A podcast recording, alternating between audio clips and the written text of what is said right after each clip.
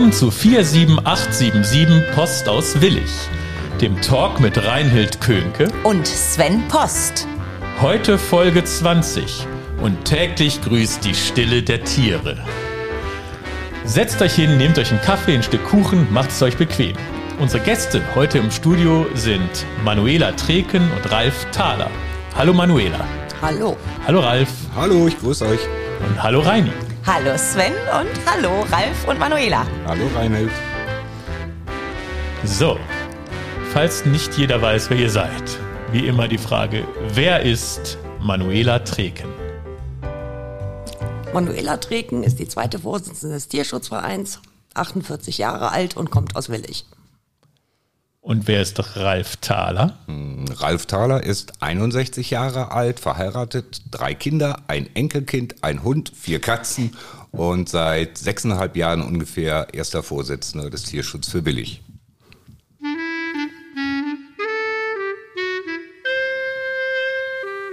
Reinhild fragt. Ja, Manuela, ich fange mal mit dir an. Äh, jetzt kannst du zurückdenken an deine Kindheit und Jugend. Äh, und zwar will ich wissen, wie du in der Schule warst oder wie für dich die Schule war und was dein Lieblingsfach war. Mein Lieblingsfach war Deutsch. Äh, an die Schulzeit erinnere ich mich sehr gerne eigentlich. War eine schöne Zeit. Was unternimmst du, wenn die Sonne scheint und wenn ein Hauch von Frühling über dem Land liegt? Mit dem Hund rausgehen. Welche Stadt oder welches Land würdest du gerne mal bereisen? Ich bin ein absoluter Portugal-Fan. Ah, also du warst schon öfter da, ja. sozusagen. Und auch immer wieder. Ja. Welche drei Dinge sind dir aktuell am wichtigsten in deinem Leben? Mein Job, meine Familie, meine Tiere. Wunderbar. Ralf, äh, jetzt haben wir das ja gerade schon im Eingang gehört. Meine Frage war, hast du ein Haustier? Und wenn nicht, äh, welches würdest du dir halten? Aber du hast jetzt gerade schon gesagt, du hast wie viele Katzen? Vier Katzen. Vier Katzen? Und? Vier Katzen und ein Hund. Und die vertragen sich auch? Die vertragen sich super. Also der, der Hund ist ein Golden Retriever, das heißt eigentlich eher Schaf als Hund. Dem ist das alles ziemlich egal.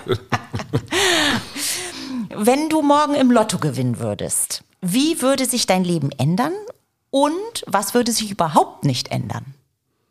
Hm. Also ich glaube, das würden ganz, ganz viele Leute davon profitieren, wenn ich im Lotto gewinne. Weil ich würde, glaube ich, wirklich sehr, sehr viel verteilen. Und ansonsten, glaube ich, wird sich gar nicht großartig irgendwas verändern. Gibt es einen Gegenstand in deiner Wohnung oder im Haus, also ich weiß ja jetzt nicht, wie du wohnst, äh, der etwas ganz Besonderes für dich ist? Wüsste ich spontan jetzt tatsächlich nicht, nein. Ja, nein? Ja völlig in Ordnung. Das Gemeinschaftskatzenklo für vier Katzen, oder?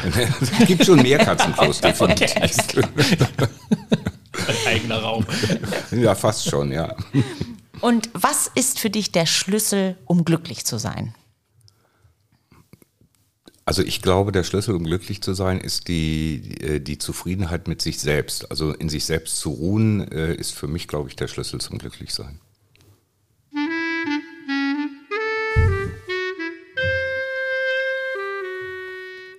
Wie wird man? Das ist unsere Rubrik, in denen wir über eure Berufe reden. Also erstmal seid ihr ja die, der Vorstand des Tierschutzvereins Willig e.V. Das ist aber ein Ehrenamt und eine Berufung, sage ich jetzt mal. Äh, aber in eurem Leben habt ihr ja alle einen bürgerlichen Beruf, beziehungsweise Ralf, du bist pensioniert, äh, du hattest einen und ja. wir würden gerne darüber reden, wie man das wird, was sie wird. Also, Manuela, du bist Partnerassistentin bei einem Wirtschaftsunternehmen, äh, genau. Wirtschaftsprüfungsunternehmen. Genau. Ja. Wirtschaftprüfungsunternehmen, Steuerberatungsgesellschaft. Ja. Und was heißt das? Was machst du da genau und wie bist du da hingekommen, diesen Job zu bekommen? Also ich habe eine Ausbildung als Rechtsanwaltsfachangestellte gemacht, habe dann beim Gericht gearbeitet nach der Ausbildung, neun Jahre, und bin von da aus in eine Steuerberatungsgesellschaft gewechselt. Wir sind dann vor ein paar Jahren aufgekauft worden von einem großen Unternehmen und da wird halt in Teams gearbeitet. Jedes Team hat einen Partner und natürlich seine ganzen Untergebenen. und ich bin halt die direkte Assistenz vom Partner und eben auch vom Team. Und als du bei Gericht gearbeitet hast, hast du schon die ganzen Steuerfahndungsmenschen kennengelernt? Nein, ich habe beim Arbeitsgericht gearbeitet. okay, gut, ich dachte, das ehemalige Klientel wird dein neuer Arbeitgeber. Nein. Äh, nein. Und du bist Rechtsanwaltsgehilfin, Gelernte. Mhm. Und da musstest du dich bei, ich frage jetzt ganz dämlich, bei Rechtsanwaltsbüros bewerben um diesen Ausbildungsplatz. Und wie ist da das Prozedere gewesen? Ich habe eigentlich nur eine Bewerbung geschrieben und die war's. Okay, und dann muss man im Vorstellungsgespräch wie immer, Genau. was muss man da können? Muss, also ich weiß, dass oft mathematische Kenntnisse irgendwo vorausgesetzt werden oder irgendwas, was man gar nicht erwartet. nein, man Das war- lernt eigentlich alles in der Ausbildung. Okay. Kann man also jedem empfehlen. Du bist Ja. zufrieden mit der Ausbildung? Ja, ja. Ich Dann- fand sie sehr vielseitig. Gut. Ralf, du hast äh, natürlich schon ein längeres Arbeitsleben hinter dir. Am Ende, wie ich das verstanden habe, hast du Callcenter betreut oder geleitet, Teams geleitet. Ja, ja. Wie, wie, wie äh, ist das genau? Ähm, also das ähm, war diese sogenannte User Helpdesk. Das heißt, ähm, ähm, Kunden rufen halt an und haben ein, haben ein wie auch immer geartetes äh, Problem. So bei uns war es äh, zuletzt sehr, sehr, äh, sehr, sehr technisch. Ähm, ich kann das jetzt nicht sagen. Das war ein größerer Kabelanbieter. So, das ging dann um Schwierigkeiten mit dem Internet, mit dem Fernsehprogramm, ähm, mit äh, Mails, die nicht funktionierten und so weiter und so weiter. So, und mein, mein Team war halt dafür verantwortlich, im besten Falle dem Kunden direkt beim ersten Anruf zu helfen. So. Und äh, der Teamleiter sorgt halt äh, dafür, dass äh, die Kunden schnell genug einen Ansprechpartner finden, dass das Gespräch in einer bestimmten Qualität passiert, dass der Lösungsansatz stimmt äh, und solche Sachen. Ja. Und wie wird man das? Ja, wie wird man das? Ähm, ich bin eigentlich gelernter Bürokaufmann. Ich habe meine Ausbildung, äh, damals war es noch die Bayer AG gemacht, also so lange ist das schon her tatsächlich. Ähm, ich wollte nach meiner Ausbildung eigentlich immer im sozialen Bereich arbeiten. Das heißt, ich habe auch ein Fachabitur nachgemacht, musste ein freiwilliges soziales Jahr machen, war dann, äh, habe das im Kindergarten gemacht. Das war in den 80er Jahren eine Sensation, dass ein Mann im Kindergarten äh, gearbeitet hat. Ähm, habe dann mein Fachabitur nachgemacht und äh, ja, aber während dieser Zeit, dann war ich mit meiner Frau schon zusammen und dann war so die Perspektive Kind. Dann habe ich nebenher gejobbt und bin dann eigentlich auch wieder in den kaufmännischen Bereich gekommen und erstmalig mit EDV in Verbindung gekommen. Und äh, da war so halt auch die Frage, wir brauchen jemand, der den, dem Anwender, dem äh, Lagerist mal eine EDV beibringt. So, und äh, das war natürlich dann schon ein bisschen die Verknüpfung, das Pädagogische und das Kaufmännische. Äh, und das hat mir sehr viel Spaß gemacht. Und dann war irgendwann das Hotline-Geschäft eigentlich naheliegend. Dann habe ich das für die, ähm, für die Deutsche Bank gemacht, also da eine Anwenderbetreuung und nachher halt den, den Kabelanbieter.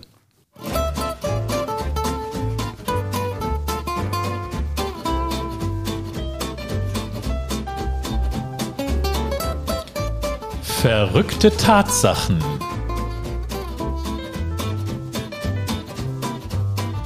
Ralf. Das können unsere ZuhörerInnen nicht wissen, aber du müsstest in Hochstimmung sein, weil du bist Fan von Borussia Mönchengladbach und die haben gerade gestern Abend in München einen Arbeitssieg oder ich weiß nicht genau wie, äh, auf jeden Fall einen äh, triumphalen Sieg davongetragen, generell in dieser Saison. Ja, ich bin, bin wirklich sehr, sehr glücklich. Ich hatte mir schon Gedanken darüber gemacht, habe ich gedacht, okay, wenn das jetzt wieder eine Klatsche gibt und du musst dann was dazu sagen, dann wird's peinlich. Also von daher, nein, ich bin wirklich, äh, ich bin wirklich froh. Ähm, natürlich war auch war ein bisschen Glück dabei, muss man einfach auch so sagen. Und ja, jetzt kommt die Argumentation, ja, die Bayern waren ja auch nicht mit der ersten Elf unterwegs und so weiter und so weiter. Äh, trotzdem muss man da erstmal gewinnen. Ja. Und ihr habt ja auch im Hinspiel, glaube ich, 5-0 sogar gewonnen. Ne? Gut, das, das war nicht das Hinspiel, das war das Pokalspiel. Ach so, Pokal. Pokalspiel. Im Hinspiel haben wir 2-2 gespielt zu Hause. Aber da hätten wir auch gewinnen müssen davon. Und wie ist das gekommen? Du bist natürlich hier in der Gegend aufgewachsen. Da ist man entweder Gladbach, Düsseldorf oder Köln-Fan oder vielleicht Bayern. Ja, Oder Köln mit Sicherheit nicht. Nein, natürlich nicht. Aber es könnte ja passieren, wenn es Also, schlecht läuft. das würde ich, das würde ich für einen Gendefekt halten, aber mein Gott. Jetzt habe ich mir bei den Kölnern keine Freunde gemacht, das weiß ich. Aber das beruht auf Gegenseitigkeit, glaube ich. ja. Aber du hast dich irgendwann entschieden, ich äh, gehe dahin oder Ja, ich weiß, weiß gar nicht, es ist tatsächlich schon in den äh, 70er Jahren äh, passierte, vielleicht der 12, Fohlenelf. 12 oder 13, ja, Ja. mit der Fohlenelf. Wobei ich sagen muss, ich war zu der Zeit auch tatsächlich noch häufig äh, bei Bayer Oerding. Ähm, das ja. heißt also, ich habe die, die Hochzeit, sage ich jetzt mal, von Bayer Oerding auch noch, auch noch mitgekriegt. Ich weiß nicht, ob das passiert ist, dass Gladbach mal in, in Oerding gespielt hat und ich gedacht habe, gut, die Gladbacher sind mir lieber. Ich weiß es nicht, keine Ahnung. Aber es war natürlich auch eine tolle Zeit, muss man ganz ehrlich äh, sagen. Manuela, äh, ich weiß von dir, dass du eine Konzertgängerin bist. Ja. Äh, jetzt verrat mir doch mal, zu welchen Konzerten du sehr gerne gehst. Das darf ich gar nicht öffentlich sagen, dann gibt es wieder. Klatsche. Definitiv, definitiv. Können wir, können wir das gleich auspiepsen oder sowas? Wir piep. Also ich gehe eigentlich seit 30 Jahren zu allen Peter Maffay-Konzerten, die es gibt. Aber natürlich auch noch jede Menge andere Künstler, von Depeche Mode über Placebo-Effekt und was weiß ich nicht alles. Also kreuz und quer, querbeet. Aber warum muss man sich für Peter Maffay schämen? Ach so. ihn. Nein, schämen würde ich nicht sagen. Er zieht mich immer auf, immer. Okay, das verstehe Aber wie ist das gekommen, dass du jetzt äh, ein besonderer Fan von Peter Maffay bist? Was hat dich da besonders berührt oder in den Bann Durch gezogen? meinen Dad. Der hat mich das erste Mal mitgenommen und seitdem gehen wir eigentlich immer zusammen. Ja, Ah, das ist doch, also er kommt auch immer mit. er kommt immer mit. Ja.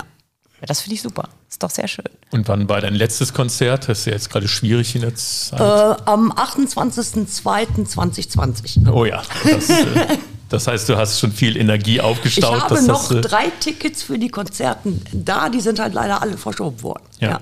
Und dann hofft man, dass die irgendwann, Irgendwann mal stattfinden. Ja. Ja. Und äh, machst, machst du das auch so, dann gehst du zu Konzerten, die jetzt äh, für dich gut zu erreichen sind? Oder bist du auch so ein Hardcore-Fan, dass du sagst, boah, jetzt singt der in Bayern, da fahre ich hin? Ja. Ja, machst du? Ja. Ah, okay. Er ist ein Hardcore-Fan. Das heißt, auch auf einer Tournee mehrere verschiedene Ja, Konzerte? immer. Ja, gut. So viel du kannst? So viele wie ich kann. Ja. Ah, du bist so eine richtige Mitreißerin? Ja. Quasi ein, nicht Groupie, aber die weißt das schon. Genau, früher Groupie, ja, ja. Genau. Ah ja, interessant. Ne, Das heißt, hast du ihn auch schon mal getroffen? ja. Oh. Ja. Und Autogramme, Fotos? Jetzt bin ich- Ja, gibt's alles. Neugierig, sie sagt immer so schön, ja. Ja, aber wie hast du den getroffen? Wie war das? Eigentlich war das ein Zufall, den haben wir in Flensburg in der Kneipe getroffen. In Flensburg? Ja. Ich bin in Flensburg zur Schule gegangen. Mein Bruder wohnt da. Ach Quatsch, ich Ja. komme aus Glücksburg ursprünglich. Okay, nee, mein Bruder wohnt da seit Jahren. Hm? Ach, bist du dann auch manchmal da oben? Ja, Das ist schön da, oder? das ist eine schöne Ecke. Mhm. Und dann hast du ihn angesprochen? Oder? Mein Vater, nee, gar nicht war er, hat uns angesprochen, weil wir am Kartenspielen waren. Haben wir mit dem Karten gespielt. Ach, Ja. das wird ja immer verwegener, die Geschichte. okay, also ihr habt wirklich einen Abend Genau. mehr oder weniger miteinander Ja. verbracht. Und Ja. dann hast du auch gesagt, du gehst auf seine Konzerte. Und am nächsten Tag waren wir auf dem Konzert, genau. Hat er Ja. euch dann wenigstens Backstage-Karten gegeben? Das geht leider nicht so schnell. Okay, gut. Ja. Ralf, du hast auch noch ein schönes Hobby. Du malst mit Acrylfarben. Ja, das ist, äh, ist auch äh, entstanden, muss ich ganz ehrlich sagen, ich hatte ähm, vor einiger Zeit tatsächlich einen Burnout und äh, habe dann eine Reha gemacht und in dieser Reha war halt äh, Teil die Ergotherapie. So, ich kannte Ergotherapie durch unsere Kinder und da habe gedacht, Ergotherapie im Leben nicht. So, ähm, das war aber sehr, sehr, sehr, sehr frei. Und dann habe ich überlegt, okay, du hast jetzt zwei verschiedene Möglichkeiten. Entweder äh, blockst du jetzt ab, ja, bringt gar nichts, oder du lässt dich einfach mal auf diese ganze Geschichte ein und guckst einfach mal, was passiert. Das ist nicht, normalerweise nicht so mein Ding. Ich bin also sehr, sehr kopfgesteuert. Aber da habe ich gedacht, okay, probier es einfach mal aus. Dann habe ich mir einfach irgendwelche Farben geschnappt und äh, habe dann tatsächlich so im Laufe der Zeit gemerkt, für mich ist das eine Möglichkeit, äh, tatsächlich Emotionen äh, rauszulassen. Und ähm, wenn ich das, wenn ich das schaffe, tatsächlich unvoreingenommen an sowas ranzugehen, einfach nur zu sagen, ich nehme jetzt einfach mal Farben und versuche meine Stimmung mit Farben auszudrücken, ähm, dann bringt mir das äh, wirklich eine ganze Menge. Ähm, so, es ist eine, eine abstrakte Malerei. Man kann das mögen, man muss das nicht. Also ich denke, viele Leute können damit nichts anfangen. Aber äh, für mich ist es eine, eine schöne Möglichkeit, auch ähm, wieder runterzukommen und mich auf mich selbst zu besinnen quasi. Und das machst du sozusagen jetzt immer noch und immer wieder gerne? Ich mache es, ich mache es immer noch. Ich habe immer das Problem, dass ich mittlerweile nicht mehr weiß, wohin ich mit meinen Bildern soll. Das ist, äh, Es sind sehr, sehr viele, die mittlerweile eigentlich bei uns, ein paar hängen an der Wand tatsächlich, äh, aber viele sind irgendwo in einem Raum verstaut und ich weiß nicht so wirklich, was ich damit machen soll. Verschenken. Ja, gut. Ja. Aber Ja. mit Verschenken ist es immer so, dass das Problem, man muss wissen, dass die Leute das wirklich mögen. Ja, ne? Sonst genau. äh, sagt man, ja, toll, freue ich mich und dann kommen die da in den Keller. Und man will ja auch keinem auf die Nerven fallen. Nein, nein, ne? Das, ich niemand was aufdrängen. Ne? also du machst es im Endeffekt ja in Anführungszeichen nur für dich, Ja, planst keine Ausstellung oder nein. an Galeristen ranzutreten. Das ist tatsächlich eine Selbstfindung, sage Ja, ich jetzt ja. mal. sowas in der Richtung. Dann, apropos Selbstfindung, du planst seit Ewigkeiten eine Modelleisenbahn zu erstellen, installieren, aufzubauen. Ja. Äh, Was heißt das, dass du, du würdest gerne oder du hast schon angefangen oder du hast das mal aufgeschrieben? Wie sieht das aus? Ähm, ja, also planen eigentlich schon schon lange. Das hat äh, erst scheitert es so ein bisschen so ein bisschen am Platz, m, da wir drei Kinderzimmer äh, hatten im Haus. So und irgendwie war kein Platz für diese Eisenbahn. Äh, jetzt sind die Kinder äh, alle außer Haus. Jetzt hätte ich Platz. Ähm, aber jetzt ist es tatsächlich so, ähm, sagen wir so, es ist ja kein kein ganz preiswertes Hobby. So, und ähm, da ist natürlich schon so die, die Frage, wie viel, wie viel Geld will ich da investieren? Und ich habe sehr, sehr viele Ideen. Ich habe auch eine Idee im Kopf, wie es aussehen könnte. Ähm, aber bis jetzt habe ich den, den nächsten Schritt jetzt noch nicht gemacht. Also das ist im- immer noch im Planungsstadium. Ah ja, gut. Das heißt, ja, ähm, du würdest dann, jetzt wo du im Ruhestand bist, vielleicht die Zeit haben oder würdest du es umsetzen wollen oder ist das Planen schöner als das Umsetzen? Also ich würde ich würd's auf der einen Seite würde ich es schon gerne äh, umsetzen, das, das auf jeden Fall. Aber ähm, mir fehlt noch so der, so der allerletzte äh, Anschub, glaube ich. Ja. Was fasziniert dich daran so?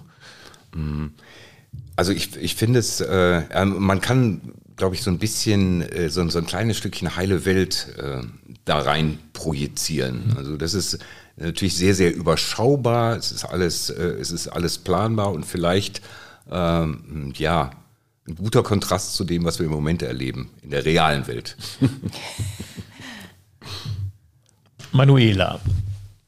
Das äh, ist ein bisschen vorgezogen vom äh, Poesiealbum. Ähm, du bist ein, nicht nur ein Peter Maffay-Fan, du bist auch ein großer Fan von Navy CIS, der Genau. Serie. Und ich muss zu meiner wirklich großen Schande gestehen, dass ich noch keine Folge von irgendwelchen CIS-Filmen, äh, Serien gesehen habe. Ich weiß, dass das äh, Ermittler sind, äh, dass das äh, quasi eine Krimiserie ist.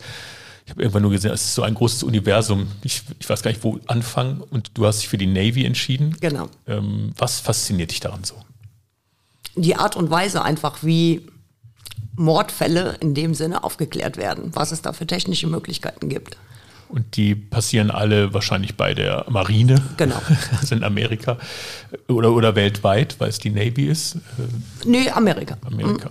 Und dann hast du da einen Lieblingsdarsteller oder Lieblingsdarstellerin oder ist es das Team? Ist Das ist Team an sich. Ist wie so eine Familie geworden. Genau, ist wie eine Ja. Familie und ähm, den Humor finde ich halt einfach unschlagbar da drin. Mhm. Ich kenne die Serien alle in- und auswendig, kann eigentlich überall fast mitsprechen und lache mich trotzdem noch jedes Mal tot. Das, Also das heißt, du hast die DVDs davon oder? Amazon Fire TV Stick. Okay, ja, achso, alles klar. Also also es wird gestreamt. Genau, Alles, ja. Und da guckst du, guckst du jeden Tag eine Folge oder? Eigentlich gucke ich nur Navy CRS zum Einduseln. Ja. ich mache mir abends im Fernsehen immer 20 Minuten den Timer rein Ja. und dann laufen die Serien durch. Ach, Ja. lustig, ja. Aber die anderen CIS. Äh, Nö, die finde ich nicht so spannend. die- Ah, okay. Ja. Gut. Ja. Sehr schön. Ralf, von dir weiß ich über Manuela, dass du mh, gerne umbaust und renovierst und sie sagt, du hättest sogar einen Renovierungsfimmel. das hört sich für mich so an. Renovierst du ständig? Ja, Also wie gesagt, ich, ich würde das entschieden von mir weisen wollen. Also nein. Äh, gut, in der letzten Zeit war es jetzt vielleicht ein bisschen mehr. Das kann jetzt durchaus sein. Aber ähm, gut, wir hatten jetzt auch einen, wir hatten Feuchtigkeitsschaden im, im Keller. Also von daher musste da schon renoviert werden. Ja, und ansonsten gut, wird dann schon mal der Bodenbelag gewechselt und äh, vielleicht noch mal ein bisschen gestrichen, aber ich finde das jetzt nicht übermäßig. Manuela, wie kommst du darauf, dass das übermäßig ist? Oh, also ich weiß nicht, seit fünf Jahren mindestens ist bei dem immer Baustelle irgendwie. Ja gut, es ist ja, wenn man, wenn man ein Haus hat, ist halt ständig Ich was weiß, zu tun. man hat Das immer was halt, zu Das tun. ist halt einfach so. Ne? Mein Vorschlag wäre ja, diese Energie zu nehmen, um die Modelleisenbahn zu bauen. Da musst du ja auch von Grund auf Ja, das Holzplatte, Rasen drauf, Berge Ja, drauf, ja, Gleise verlegen, Städte bauen. Äh, das, also Das da, stimmt. Also ich müsste, müsste tatsächlich mal über nachdenken, meine Prioritäten zu verschieben. Ja, das Ja. ist okay. Du kannst ja sogar die Acrylmalerei vielleicht für die Modelleisenbahn nehmen und da noch ein bisschen drauf malen. Und bisschen, Ganz ja. kleine Bilder malen für die Häuser. Ja, okay, das, das, wird aber, das wird aber sehr, sehr filigram, fürchte ich. Ja, ja, mach, mach doch nichts, um diesen Renovierungswahn äh, auszuleben. Ja. Ähm, Manuela, du hast verraten, äh, dass du ein Portugal-Fan bist. Ja. Ne, Das heißt, du reist gerne nach Portugal. Oder Was fasziniert dich an Portugal so sehr? Land und Leute eigentlich. Und auch die Also ich liebe die Algarve jetzt speziell Ja. und ähm, finde, das ist eine traumhaft schöne Ecke. Mm, Zu bestimmten Jahreszeiten natürlich noch ein bisschen schöner. Also so im Hochsommer ist das nicht so mein Ding, das ist mir einfach zu warm. Aber April, Mai ist eine tolle Jahreszeit da. Und gibt es da Orte, wo du besonders gerne hinfährst? Ja, Lagos. Lagos. ich gerne hin. Ja. Und Fado und dieser Gesang, ist das auch so? ähm, Portugiesische Musik ist auch, Ja. äh, also diese ganze Und auch die Küche. Essen, die Küche, ja. Ja, ja. Was ist da dein Lieblingsgericht? Hähnchen Piri Piri. Ich muss es leider sagen. Ich bin jetzt nicht der Fischesser, ähm, was natürlich in Portugal viel gegessen wird, aber ich bin dann eher so auf alles, was scharf ist. Also Piri Piri heißt scharf, was heißt Genau. das genau? Also scharfe Hähnchenkeulen oder Hähnchenbrust eben meistens mit Nudeln, Gemüse und Ja. dann eben scharf. Ja. ja. Und dann fährst du oft in den Urlaub nach Portugal, oder? In den letzten Jahren ist Urlaub eigentlich gar nicht großartig drin gewesen, Ja. aber sonst bin ich eigentlich regelmäßig einmal im Jahr da gewesen. Ah, ja. schön. Ja, aber es kann ja wieder kommen. Wir hoffen es, ja. Irgendwann darf man wieder.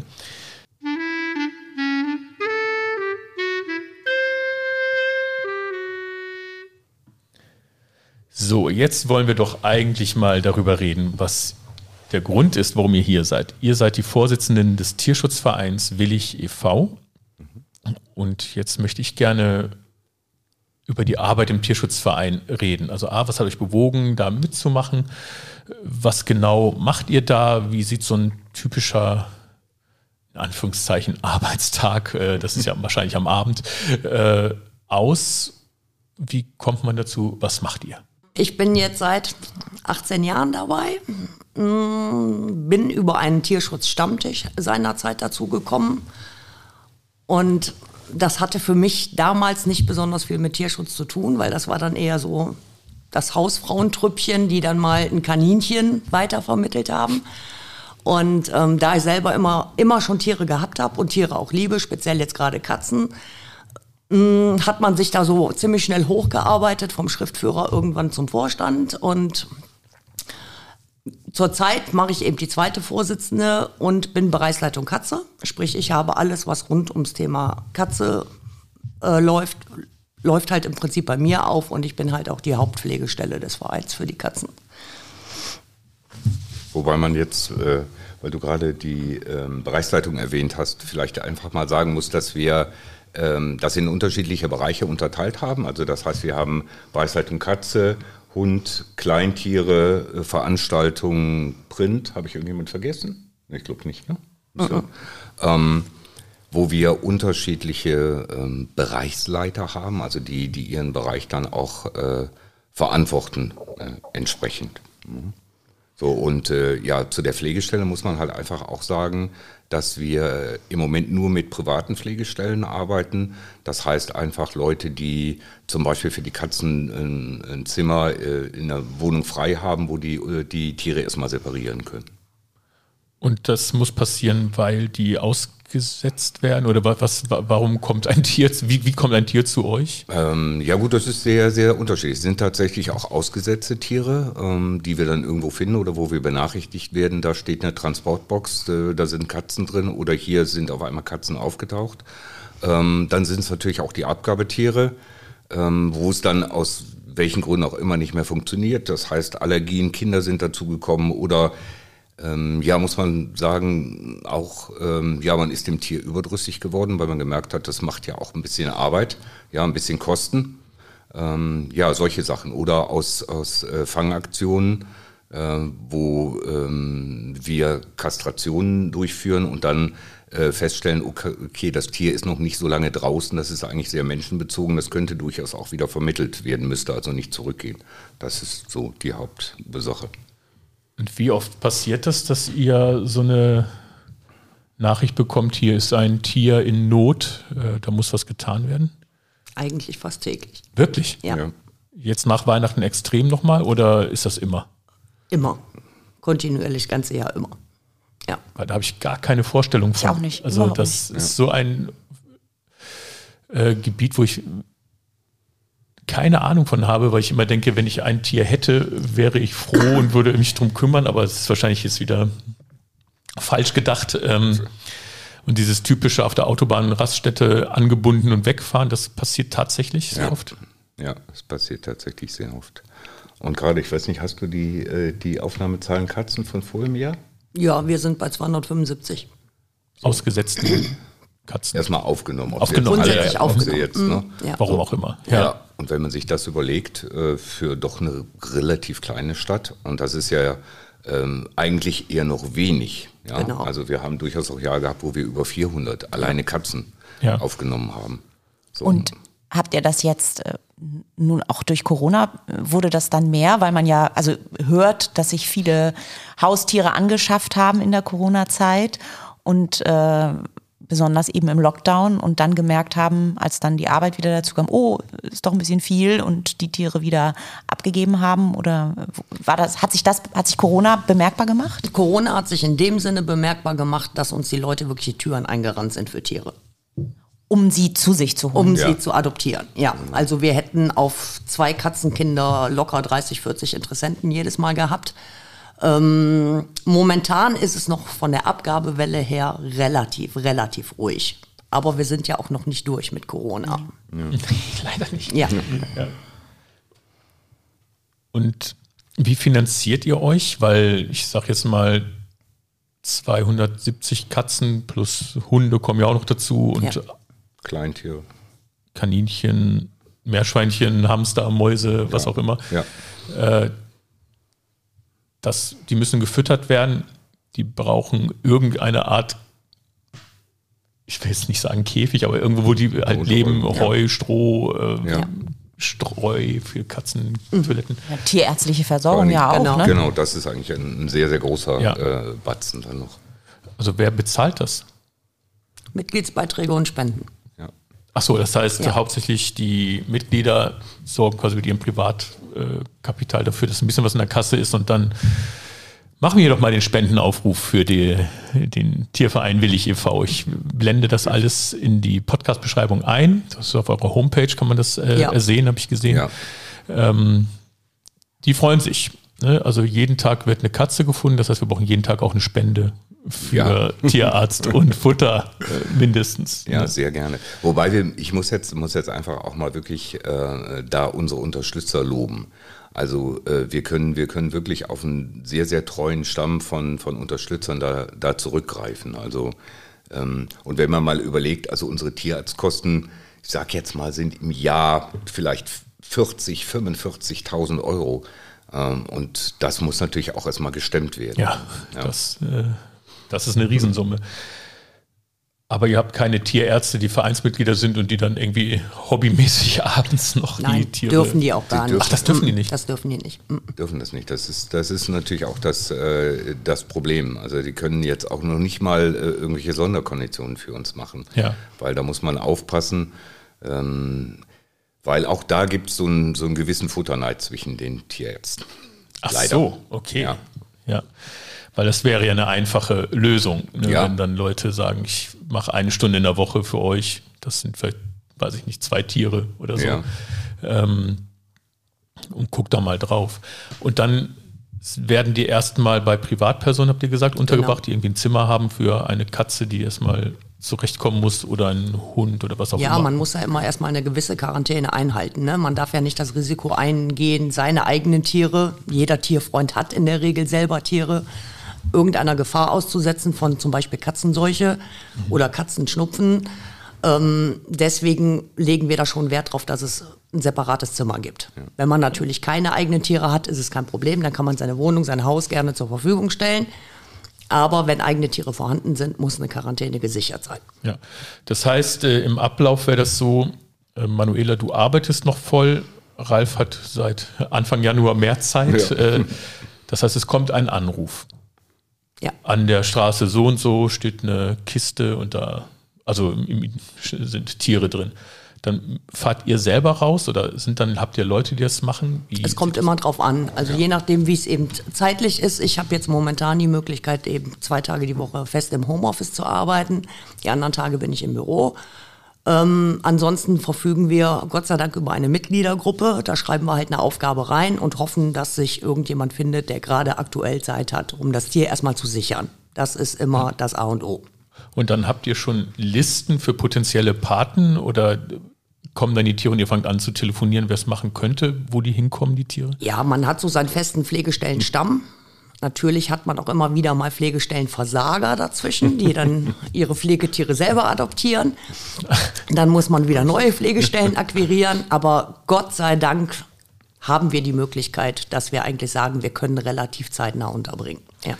Das heißt auch hier, wenn da jemand denkt, er hätte Kapazitäten, immer bei euch melden. Ja, immer gerne. gerne. Für den Fall der Fälle, auch wenn gerade kein Tier zu vermitteln ja. ist, aber dass ja. man auf einer Liste drauf ist und zumindest eine erste Rettungsanlaufstelle sein kann. Genau. Ja, vor allen Dingen, man muss ja sagen, jetzt ist es im Moment für uns äh, relativ ruhig.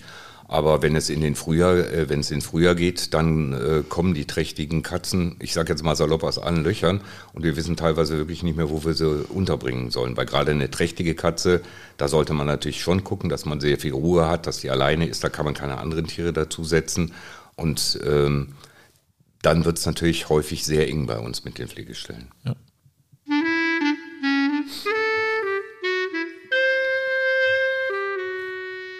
Entweder oder Fragen.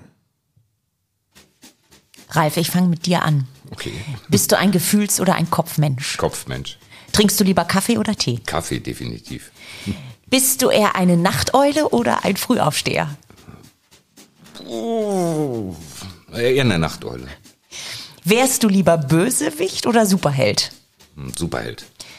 Du hast Hunger. Lieber selber kochen oder bestellen? Ähm, kommt drauf an. Beides.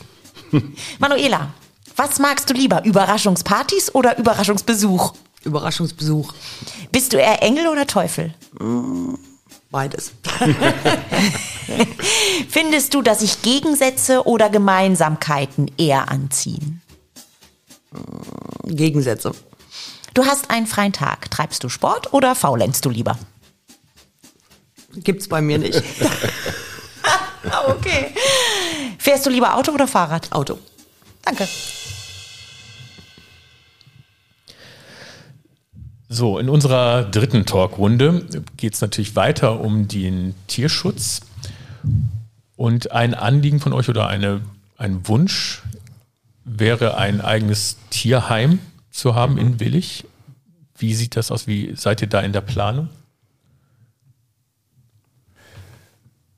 Also ähm, das, das Thema treibt uns ehrlich gesagt natürlich schon seit einigen, seit einigen Jahren um.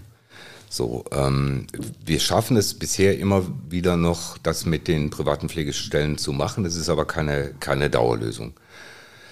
Wir sind jetzt seit, weiß ich nicht, bestimmt sechs Jahren äh, in mehr oder weniger äh, erfolgreichen Gesprächen mit der, mit der Politik ähm, sind jetzt tatsächlich, da muss ich jetzt mal auch unseren äh, neuen Bürgermeister ein bisschen, bisschen loben, der das Thema auch sehr vorantreibt, äh, sind jetzt tatsächlich so weit, dass wir die Zusage haben, dass wir ein Grundstück haben können. Das ist aber auch noch nicht in, in trockenen Tüchern. Sage ich mal, wir warten einfach darauf, dass wir da vielleicht auch mal einen Vertrag unterschreiben können und wollen dann äh, tatsächlich in Eigenregie ähm, ein kleineres Tierheim, Tierheim-ähnliche Einrichtung hier äh, für die Stadt Willig schaffen. Es gibt ja ein Tierheim, was vom, vom Kreis finanziert wird.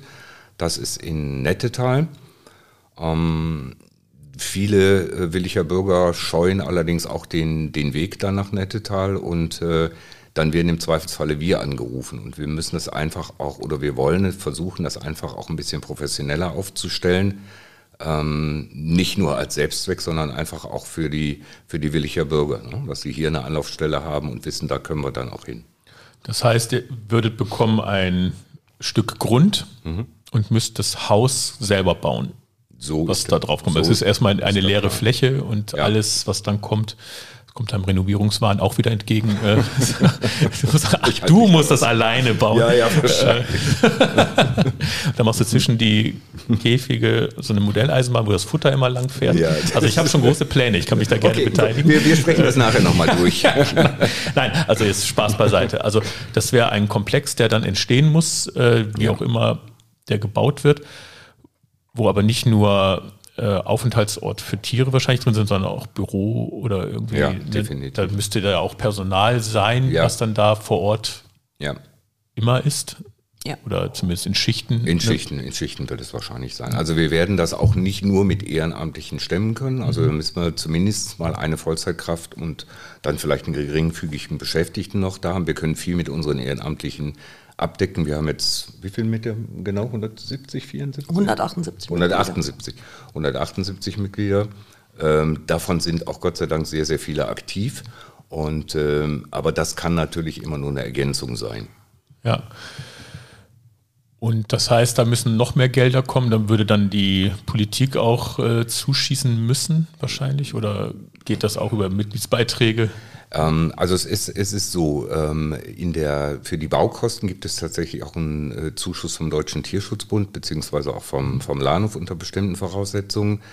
Ähm, wir bräuchten dann allerdings tatsächlich auch eine, eine jährliche äh, Unterstützung von der, von der Stadt, weil äh, ich glaube, es gibt kein Tierheim, was in irgendeiner Art und Weise Gewinne erwirtschaftet. Das ist immer maximal die schwarze Null, die dabei rauskommt.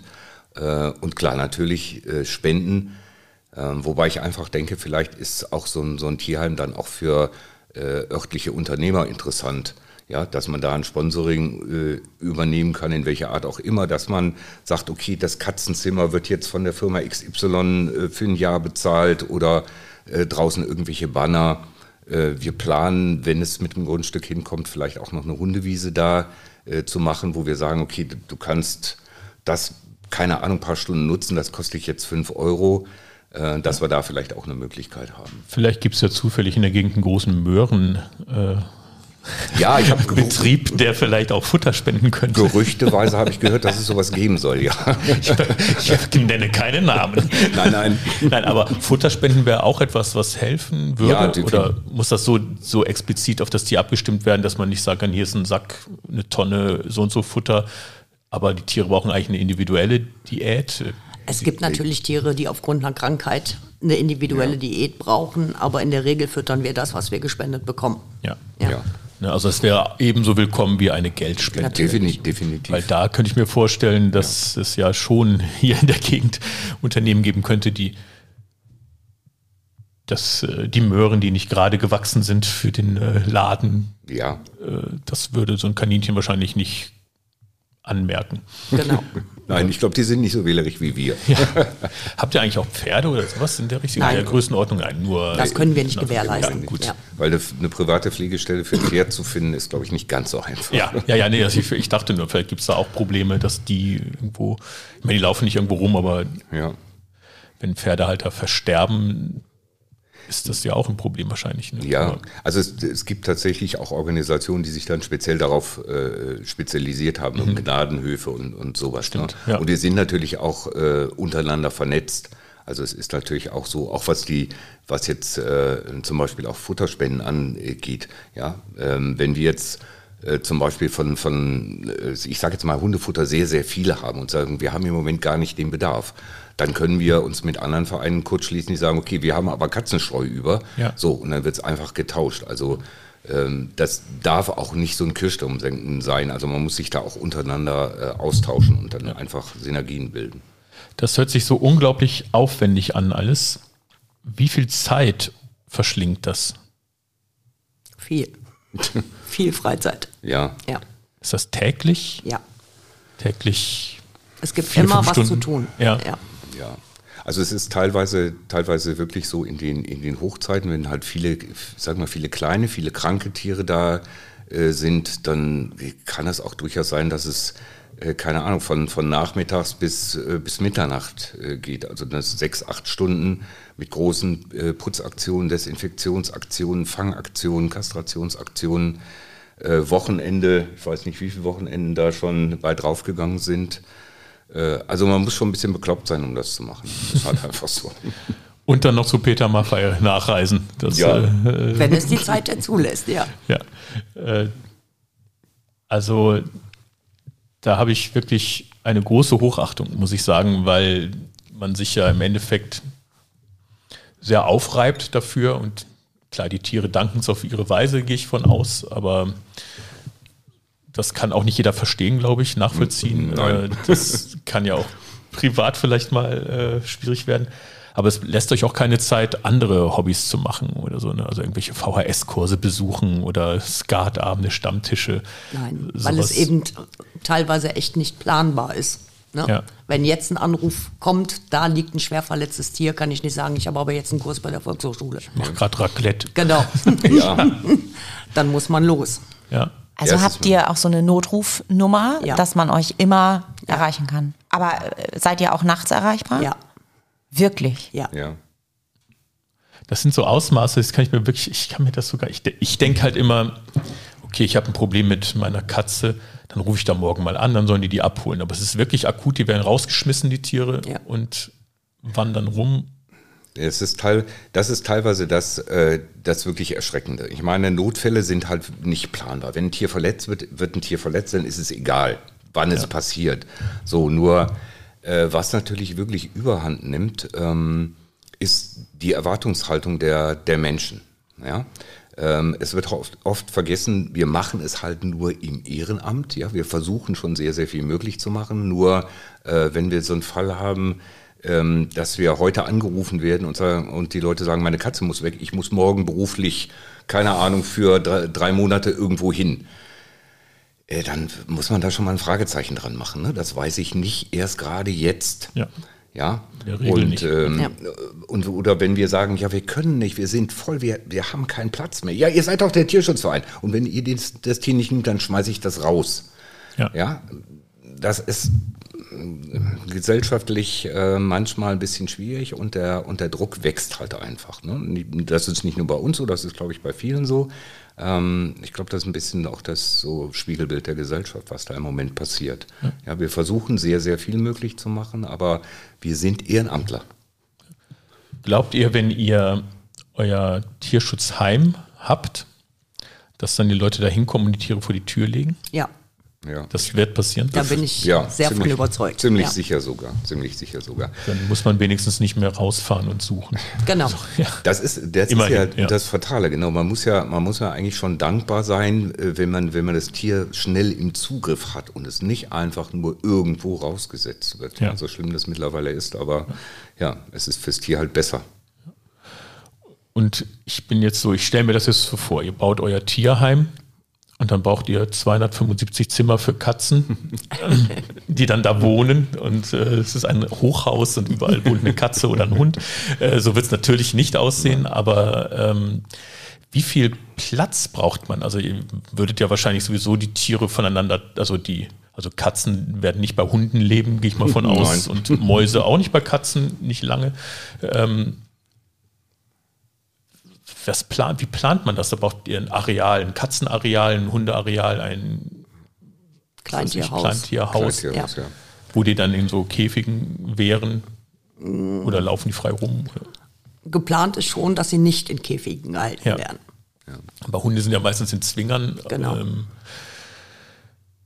und dann könnte man theoretisch da hinkommen und auch mal, wenn man ein Tier haben will, äh, sich eins aus, äh, Ja. aussuchen, aber gucken, was geht. Ja.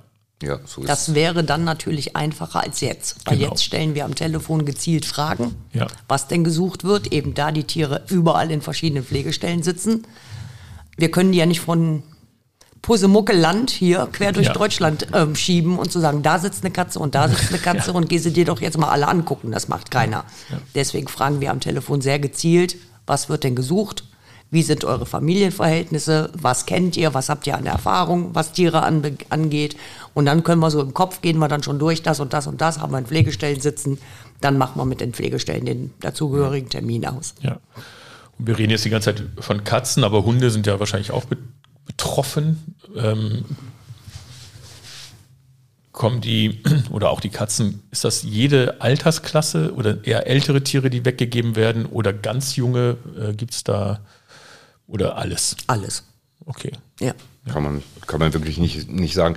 Also was, was jetzt häufig äh, oder was ich beobachte, was mehr wird, ist halt einfach, dass die Leute sich im Vorfeld nicht vernünftig informieren. Gerade was die Katzen angeht. Die holen sich eine kleine Katze. So. Und wundern sich dann nach ein paar Wochen, dass die kleine Katze anfängt, deren äh, Wohnung oder Haus zu verwüsten. Ja, so. Und äh, ich glaube, wir können das, wir können das predigen, äh, solange wir wollen. Ne? Katzen nicht in Einzelhaltung. Ja, ähm, dann kommen immer die Argumente, ja, aber ne, bei dem und dem hat das doch auch funktioniert und ich will jetzt auch gar nicht und hast du nicht gesehen, ja gut. Äh, und dann äh, zwei Monate später äh, kommt der Anruf dann bei uns, ihr müsst ihr abholen. Ja. Ne? Oder hat meine, meine Tochter äh, attackiert. Ja, ja. Was macht ihr? Äh, oder ja, es ruft jemand an und sagt, ja, ich hätte gerne eine Katze. Und ihr merkt in dem Gespräch, hm, äh, eigentlich klingt der Mensch so, dass man ihm das nicht unbedingt zutraut, dass er sich ein Haustier halten kann. Sagt ihr dann auch mal nein? Ja. Ja, sagen wir tatsächlich. Wir, wir versuchen, wir versuchen es natürlich auch immer äh, zu begründen, warum wir äh, die Entscheidung so getroffen haben. Das ist manchmal nicht ganz einfach. Also da kommt dann schon mal die, äh, ich sag mal, die eine oder andere Kritik an unserer Vorgehensweise. Ähm, wir, versuch, wir versuchen halt immer im Sinne des Tieres zu handeln. Ob uns das immer gelingt, ist die zweite Frage, aber wir versuchen es halt. Es geht ja nicht gegen den Mensch an sich, ne? sondern wir versuchen die Eigenschaften des, des Tieres halt ein bisschen mit in diese Überlegungen einzubeziehen und dann das Beste für das Tier zu machen. Jetzt hast du gerade gesagt, es kann sein, die Katze hat die Tochter attackiert und das ist ein Grund. Jetzt frage ich mich gerade, Katzen, du, du bist die Katzenfrau, sage ich mal. Ähm, wirst du auch attackiert oder kannst du mit jeder Katze sofort äh, umgehen, ohne dass Sofort da Drama nicht. ist? Es gibt ja diese sogenannten wildgeborenen Katzenkinder zum Beispiel.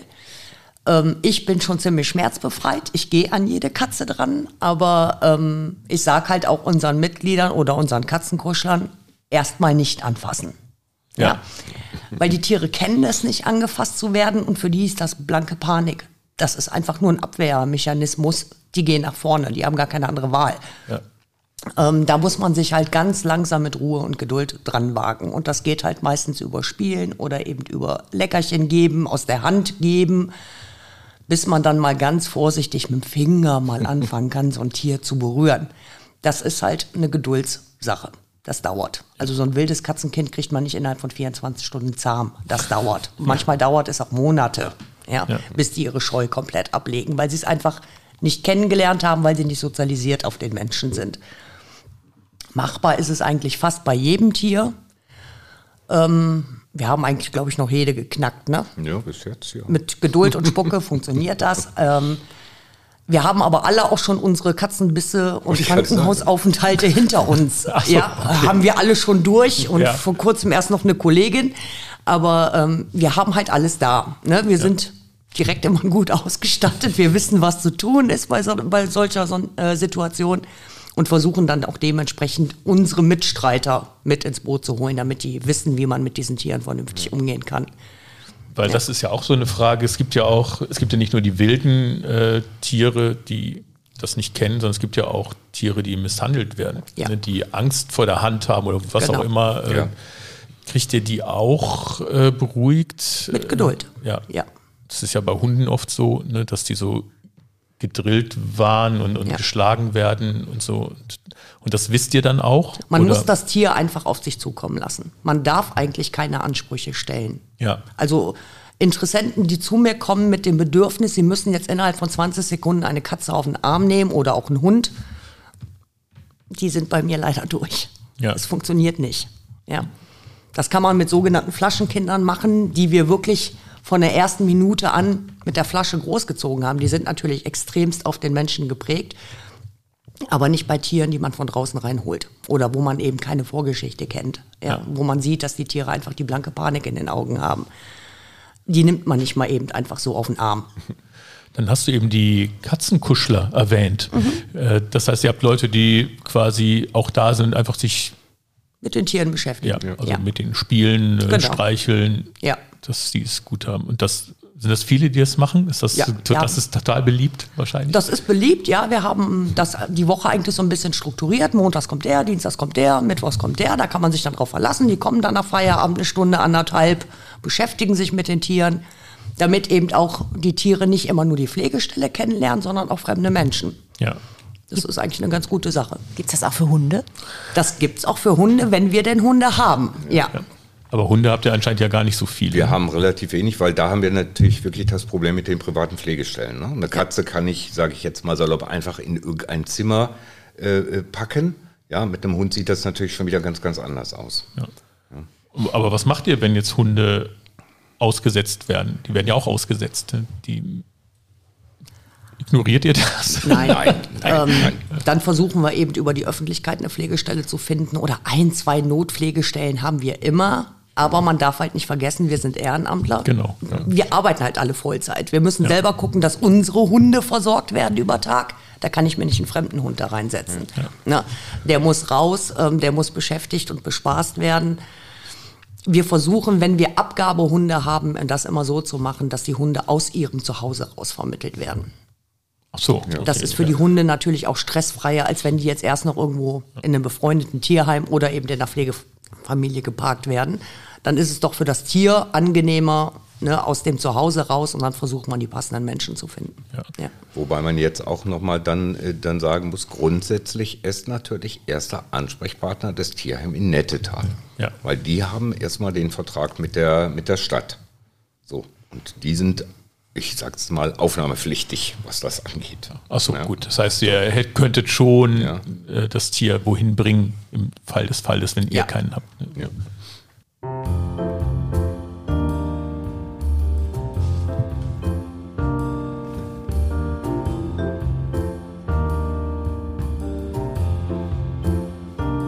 Poesiealbum.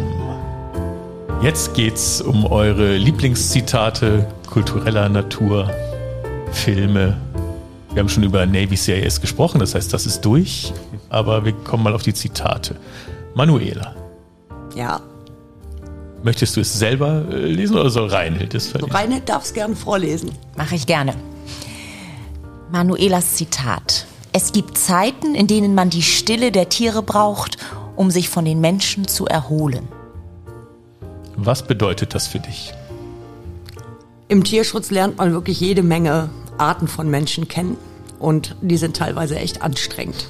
Ja, wenn man irgendwie seine Leier zum 70. Mal runtergeleiert hat und denkt, mein Gott, warum willst du es nicht verstehen? Wir, wir handeln im Sinne der Tiere.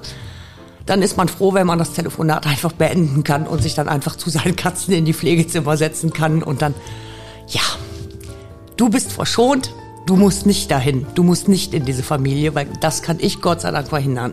Ja. Das ist für mich halt sehr wichtig. Ja. Das heißt, diese Pflegezimmer sind für dich ein Rückzugsort vor dem ganzen. Genau.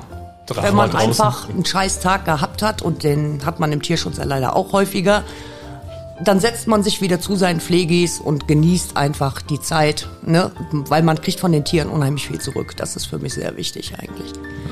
Ja.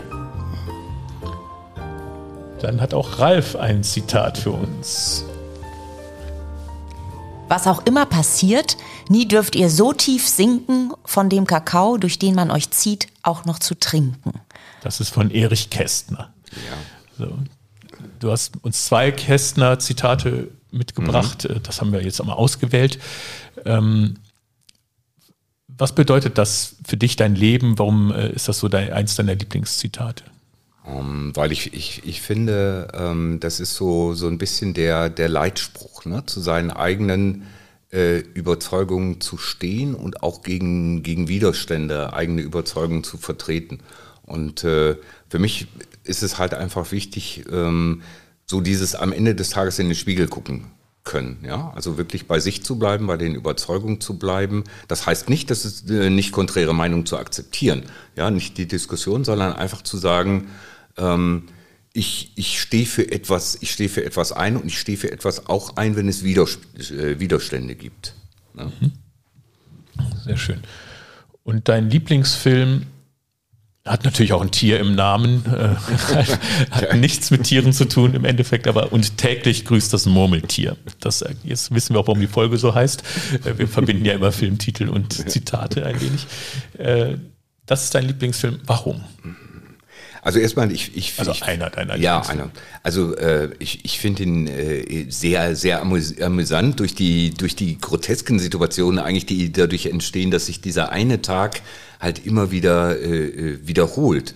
Und ähm, ja, ich, ich, ich finde einfach, ähm, auch das im, am Ende des Tages ist die, ist die Quintessenz. Erst wenn man bei sich selbst geblieben ist, äh, dann kommt man, dann kommt man irgendwie weiter und dann hört, hört dieser Tag auch auf, ja. Ja. Wenn der Hauptdarsteller versucht ja immer wieder etwas Neues zu machen und kommt in die oder macht die abstrusesten Dinge, weil er diesen Tag ja kennt, er weiß ja, wie, wie der abläuft.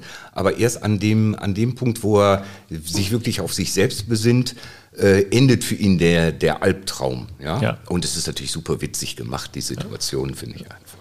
Und es spielt ein Murmeltier mit. Und es spielt ein Murmeltier mit. Jeden Tag erscheint, quasi. Genau. Ja. Es voraussagt, ob es jetzt weiter Winter bleibt oder nicht.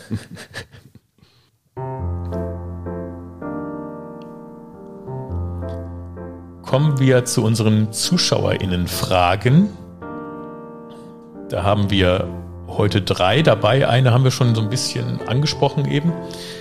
Ähm, ich fange mal an.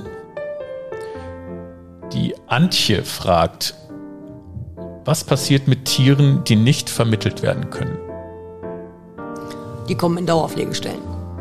Das Für die suchen wir gezielt Pflegestellen optimiert auf das Tier und da bleiben die dann halt bis zu ihrem Lebensende. Ja. Es gibt viele Tiere, die eben aufgrund von Alter oder Krankheit nicht mehr so vermittelbar sind, weil sie auch eine hochgradige Diabetes haben zum Beispiel und zweimal am Tag gespritzt werden müssen.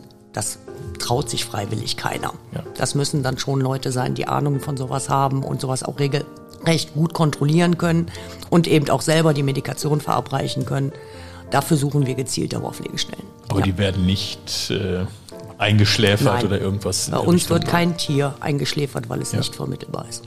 Also es kann natürlich die Krankheitsindikation geben, ne, dass wir in, in der Rücksprache mit ja. dem Tierarzt sagen, das macht einfach keinen Sinn mehr, aber nicht, weil es nicht vermittelbar ist. Ja.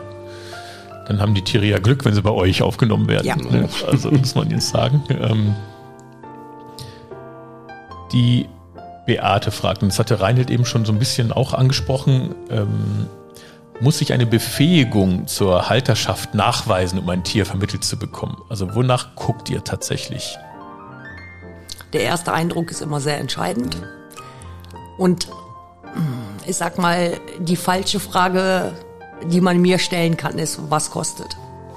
Ja. Damit hat man sich schon selber disqualifiziert. Wenn das die erste Frage in einem Telefonat ist, was kostet Hund, was kostet Katze, was kostet Kaninchen, du bist raus. Und ansonsten ist es bei uns, glaube ich, äh, einfach die Erfahrung und viel Bauch, Bauchgefühl, Bauchgefühl. Ne, was, Ja. dann, was dann entscheidet. Weil ja darüber ja wirklich Leute gar nicht so richtig nachdenken, was ein Tier kostet. Ne? Es ist ja nicht, und jetzt kommt meine blöde Frage, kostet das was, ein Tier mitzunehmen? Also, Ja. also quasi ein Preis in Ja. Anführungszeichen? Ja, wir haben immer eine Schutzgebühr. Ja. Schutzgebühr. Die beinhaltet natürlich auch die bis dato entstandenen Tierarztkosten. Die ist für jedes Tier, also für jede Katze ist sie gleich, egal ob es ein Rassetier ist oder eben kein Rassetier, eine normale Hauskatze ist. Aber wir haben halt eine feste Gebühr, weil wie gesagt, wir finanzieren uns auch nur durch Mitgliedsbeiträge und Spenden und Ja. irgendwie müssen wir ja unsere Tierarztkosten auch gedeckelt kriegen. Klar, ja. Und diese Schutzgebühr ist halt ein kleiner Teil, dass zumindest ein, großen, ein großer Teil der Tierarztkosten schon wieder bezahlt werden kann. Ja. Wobei Ja. man sagen muss, äh, es ist kein, ähm, also kein Kostendeckungsbeitrag Nein. eigentlich. Nee. Ja, also und es ist auch damit der geringste Beitrag, der dann kommt, ne? Ja. weil das Tier ja ab da für Futter, Katzenstreu bei Katzen, Hunde, Leinen, Spielzeug, Arztbesuche, Versicherung, Versicherung, da Steuer, kommt ja viel genau. zu. Aber könnt ihr da auch äh, Infos geben, was das kostet? Also ich jetzt sage, ich möchte einen Schäferhund haben, aber ich weiß nicht, was auf mich zukommt. Ich meine, klar kann man googeln und ist klar, ne? aber habt ihr da irgendwie Prospekte oder irgendwas, dass ein Halter so ein bisschen darauf vorbereitet wird? Was Also wir können dem Halter, machen wir schon eigentlich bei Übernahme eines Tieres schon klar, was für Kosten auf Ja. den zukommen können. Ja. Ne?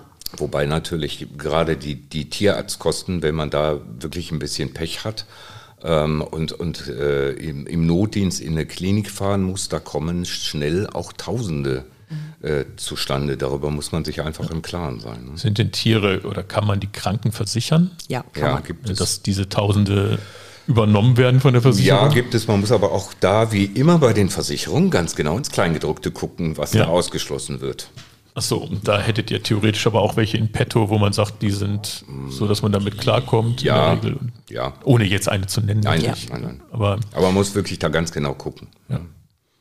Also wir versichern, ihr Tier darf nur nicht vier Beine haben. Ja. es darf nicht krank werden. Genau, solange es sich nicht bewegt, ist es versichert. Ja, genau. Das, äh, nein, weil ich habe, äh, oder wir haben einen Nachbarn, der Hund, der hat ständig Operationen, weil irgendwas mit dem Magen ist. Und, ähm, hält sich aber ganz wacker seit Jahren, trotz dieser ganzen Torturen. Und das muss ja unheimlich ins Geld gehen. Das Ja, geht ins ne? Geld. Das ja. geht richtig. Und ins das Geld. sind auch Künstler, wo ich dann denke, ja, die haben auch nicht mehr Geld äh, als wir. Und da frage ich immer, wie, wie stemmt man das? Ne? Weil das ist das wirklich etwas, äh, also ich bin halt jemand, seit ich Kind bin, wollte ich immer einen Hund haben. Das ist die große Leidenschaft meines Lebens. Oder und irgendwann, wenn ich auch so die Zeit wirklich habe für alles, würde ich das gerne Wirklichkeit werden lassen. Aber natürlich muss ich ja auch gucken, kann ich dem Tier das alles bieten? Das hört sich jetzt doof an? Ja. aber äh, Tiere sind ja genügsam eigentlich. Aber trotzdem muss man ja äh, wissen, was auf einen zukommt. Ne? Ja. Du hattest mal einen Hund rein. Ich habe ne? 13 Jahre lang einen Schäferhund gehabt. Ja. Ja, das war toll. Aber daher weiß ich, was äh, Tierarztkosten bedeuten, ja. bedeuten und die kehren ja auch immer wieder. Also Ja. selbst die jährlichen Dinge, Impfungen, ne? Impfungen, dann hast du immer im Sommer die Zeckenprobleme und also so also die Kleinigkeiten, Ja. die dann sehr schnell Die läppern sich. ja, Ja. genau. Ja, genau. Ja, und äh, Futter. Ne? Also ich meine, Ja. die essen ja keine Küchenreste, ne? sondern Sollten sie nicht. Sollten, sollten sagen sie wir nicht. So. Ja, sondern das geht ja auch alles ins Geld. Gut, das war, also aber sonst muss man nicht irgendwie, das ist der Eindruck, ne, wenn man schon denkt, hm, ähm, aber man muss nicht sagen, ich hatte schon drei Katzen, die wohnen jetzt alle hier. Nein, also die, äh, also ich habe das schon durch, ich weiß genau, was auf mich zukommt. Das ist jetzt kein Grund, ein Tier zu bekommen. Ne? Also auch Leute, die noch nie ein Tier hatten, würden eins bekommen, Natürlich, wenn man ja, ein vernünftiges Ja. oder heißt ihr braucht ein Haus. Wir geben keine Hunde in kleine Wohnungen Nein. oder so, das ist egal. Den Hund interessiert das nicht, ob die Wohnung 40 Quadratmeter hat oder 150 Quadratmeter Ach so, okay, hat. ja. Ein Hund nutzt meistens gar nicht ein komplettes Haus. Also spreche ich jetzt mal von meinem und bei deinem ist es genauso. Ja, die halten sich sowieso nur im Erdgeschoss auf. Ob da oben drüber noch eine Etage oder zwei Etagen ist, interessiert den Hund nicht wirklich. ja. Es kommt halt immer drauf an, wie der Mensch mit dem Hund umgeht. Ja. Ne? Und wie die zusammenleben. Das ist das A und O. Da interessiert den Hund das nicht, ob das Körbchen ein Meter groß ist oder ein Meter zwanzig. Also, Das Einzige, was man natürlich sagen muss, es kann sein, dass es dann von, von Seiten der, der Ordnungsbehörden Auflagen gibt, gerade bei bestimmten Hunden. Ja? Ja. Also den, den Hundeführerschein, äh, zum Beispiel ein Sachkundenachweis, so, wir weisen darauf hin, aber das ist dann, sage ich mal, nicht mehr unser Job. Ja. ja, aber da kann es schon noch sein, dass es da Voraussetzungen gibt. Stimmt, Hundesteuer kommt ja auch noch dazu. Hundesteuer kommt Ja. auch noch dazu. Das heißt, wenn ich einen Schäferhund habe, bräuchte ich auch so einen Schein. genau. Ja. Ja. Hattest du den? Ein Hundeführerschein? War eine andere Den Zeit. Sachkundenachweis. Ich weiß das Den nicht. Das gab's, lief ja über damals. mein, ich glaube, also ich war 15, ich hatte mir einen Hund gewünscht und äh, Ist ja gar nicht so lange her. habe das dann, oder meine Eltern haben mir dann den Wunsch erfüllt, äh, auch lange überlegt, aber Familie und sowieso ist immer jemand zu Hause und 1000 Quadratmeter Grundstück und also es war alles gegeben.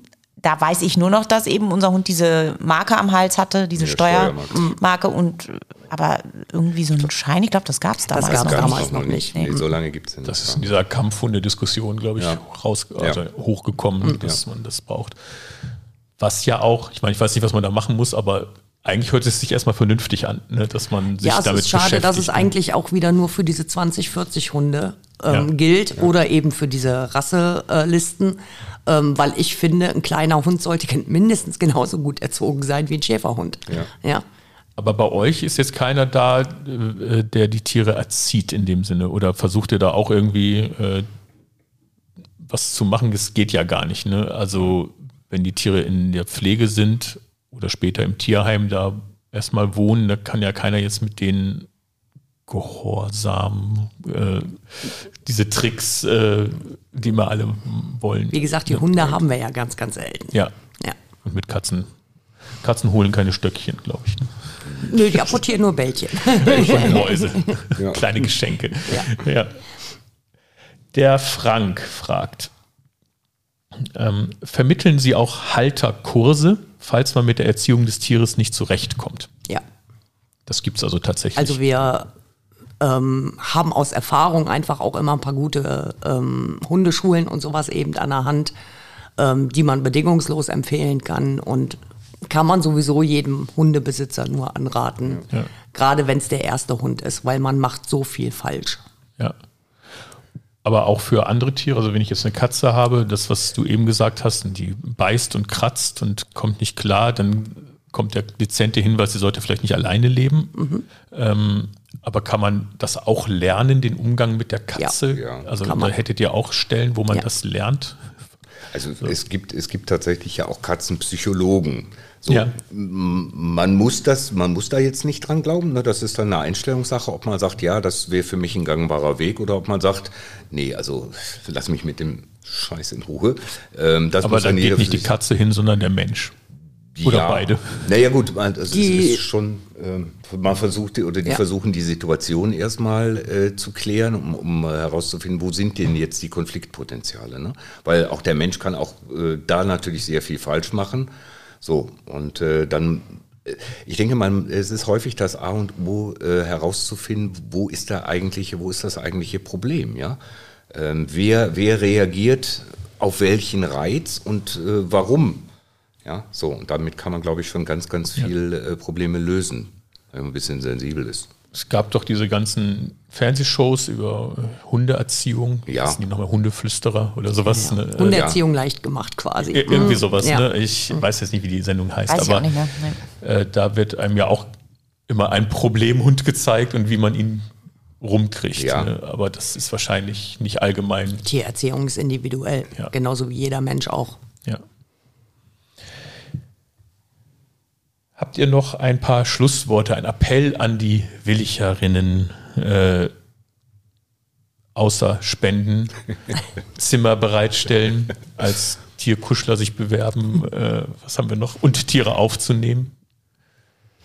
Ja gut, ich, ich glaube, wir, wir wollen jetzt hier auch nicht so moralinsauer rüber, äh, rüberkommen. Also auch, auch wir Tierschützer sind, äh, glaube ich, ganz normale, ganz normale Menschen und man kann äh, durchaus mit uns reden. Und äh, also für mich ist einfach wichtig, wenn, wenn es ein Problem gibt, dann sprecht uns bitte früh genug an. Ja, wir brauchen halt häufig auch ein bisschen Zeit, um, um zu lösen. Wir helfen gerne, aber bitte gebt uns auch ein bisschen Zeit und denkt bitte dran, wir machen das alles ehrenamtlich. Ja, das wäre, glaube ich, wichtig.